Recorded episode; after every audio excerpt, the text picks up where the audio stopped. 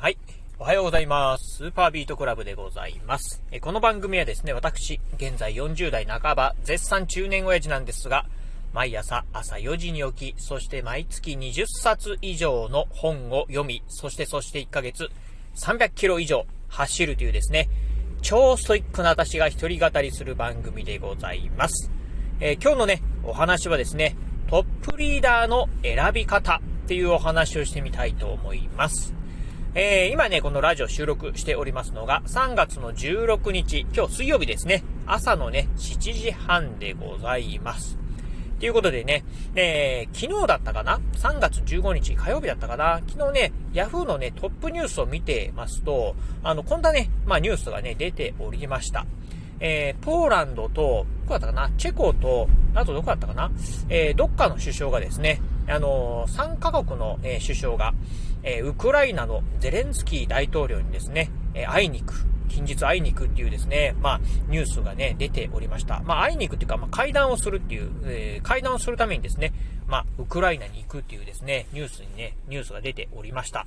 えー、まあね、皆さんもね、ご存知の通り、今、ウクライナですね、ロシアがですね、まあ、軍事侵攻しておりまして、まあ、うん、ウクライナ、えー、大半の地域がですね、戦場と今なっているところでございます。まあそんなね、まあウクライナなんですが、首都のね、ありますキエフ、えー、こちらもですね、まあ、うん、やっぱりね、こう、えー、ロシアからのですね、まあ、攻撃を受けてる、なんてね、報道も出てるんですが、そんな、まあ、戦場にですね、まあ、トップリーダーがですね、まあ、うん、うん、自ら、えー、赴くっていうことらしいんですよね。まあ、ごめんなさい。あのまあ、そのね、えー、訪問する、えー、首相っていうのがですね、え、トップのリーダーなのか、もしかするとね、大統領とかいてね、ナンバー2のね、えまあ、えっ、と、人なのかどうなのか、まあ、ちょっとそれね、詳しいとこはね、わからないんですが、まあ、とはいえね、やはりね、え国のですね、まあ、うん、まあ、え中枢にいる方がですね、自ら戦地に赴く。っていうね、うん、そんなね、まあ、なんて言うんでしょう、まあ、すごいことをね、するみたいなんですよね。うん、まあ、ああらかじめね、そのロシア、うん、敵国、えー、敵国っていうかね、軍事侵攻してるね、ロシアの方には、えー、今から行くからね、ちょっとね、あのー、そのタイミングはね、まあ、うん、戦闘は避けてくださいね、とかっていうね、事前のネゴシエーションができてるのかどうか、うん、まあ、その辺はね、ちょっとわからないんですが、まあ、とはいえね、うん、あの、必ずのね、えー、約束をね、取り付けてのね、まあ、訪問かどうなのかっていうところも見えないところではあるんですけど、うん、その自分のね、えー、国の、トップリーダーがですね、自ら赴くっていうのはね、これはね、なかなかすごいことなんじゃないかなっていうふうにね、思うところでございます。まあ思えばですね、今、ね、ウクライナで、まあね、えー、必死にですね、まあ抵抗しているこのウクライナ、えー、ウクライナのね、トップでありますゼレンスキー大統領、えー、この方もですね、まあ、いろんな国からですね、まあぜひね、まあ今ね、えー、首都キエフ、非常にね、まあ危険な状態になってるんでね、まあ、うん、他国にね、逃げた方がいいんじゃないか、なんてね、こともね、言われてましたが、いや、私はね、えー、ここにね、残るっていうふうにですね、まあ、突っぱねて、えー、今もね、えー、ウクライナにね、残って、えー、まあ、えー、陣頭指揮をね、取ってるらしいんですが、まあそんなこんな、まあね、いろんなね、こう国のね、えー、対応なんかを見てると、やっぱりね、こうトップリーダーっていうのはですね、自らのね、命をまあ捧げてもですね、それぐらいまあね、国を引っ張っていくんだっていうですね、まあ、なんて言うんですかね、まあ強い意志って言いますか、まあ強いを通り越したですね、本当命がけの意志を持ってるなというのをね、感じるところでございます。まあ、そんなね、トップリーダーであればですね、うん、こういう、えー、人がですね、引っ張ってくれてんだから、まあね、我々も頑張らなければっていうね、こう、まあ、気持ちになれるのかな。まあ、逆を考えるとですね、今の、まあ、日本なんか見るとですね、まあ、あの、どこ向いてね、あの、国をね、えー、まあ、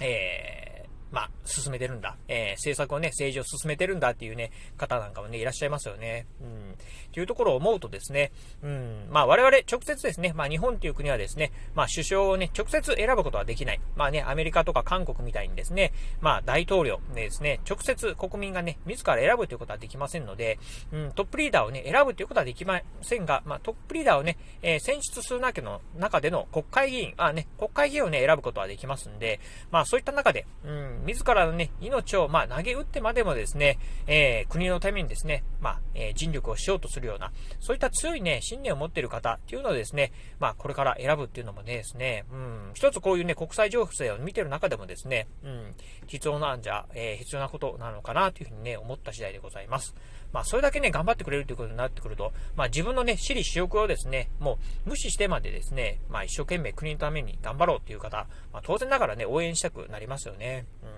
まあ、これはね、国会議員だけではなくて、まあね、地方議員なんかでもそうですよね。例えば、県会議員であったりとか、えー、まあ、区議会議員、えーえー、市議会議員とかね、えー、町議会議員とか、まあそういった方々もそうですよね。うん。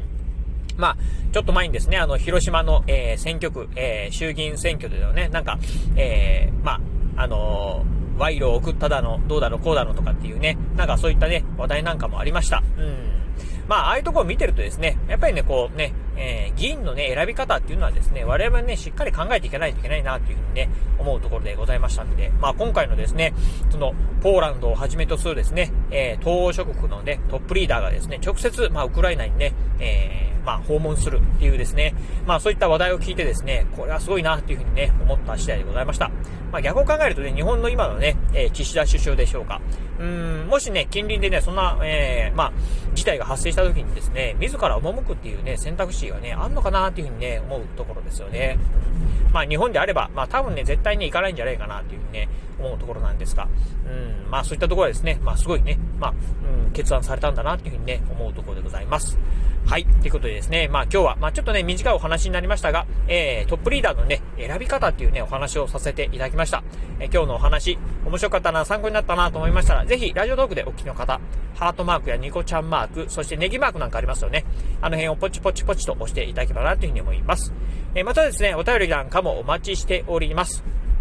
あの、今日のお話面白かったようであったりですね、えー、参考になったよとかっていう、まあ、一言コメントで結構です。えー、ぜひね、お便りいただければなというふうに思います。えー、またですね、えー、は、最後か、えー、私ね、ツイッターもやっております。ツイッターの方はこのラジオの配信情報以外にも、あと YouTube だったりブログなんかも毎日配信更新しております。ラジオに YouTube にブログ、毎日配信更新情報なんかを Twitter の方でツイートしておりますので、ぜひよろしければ私の Twitter アカウントの方もフォローしていただければなというふうに思います。はい。ということで、今日はこの辺でお話を終了いたします。今日もお聴きいただきまして、ありがとうございました。お疲れ様です。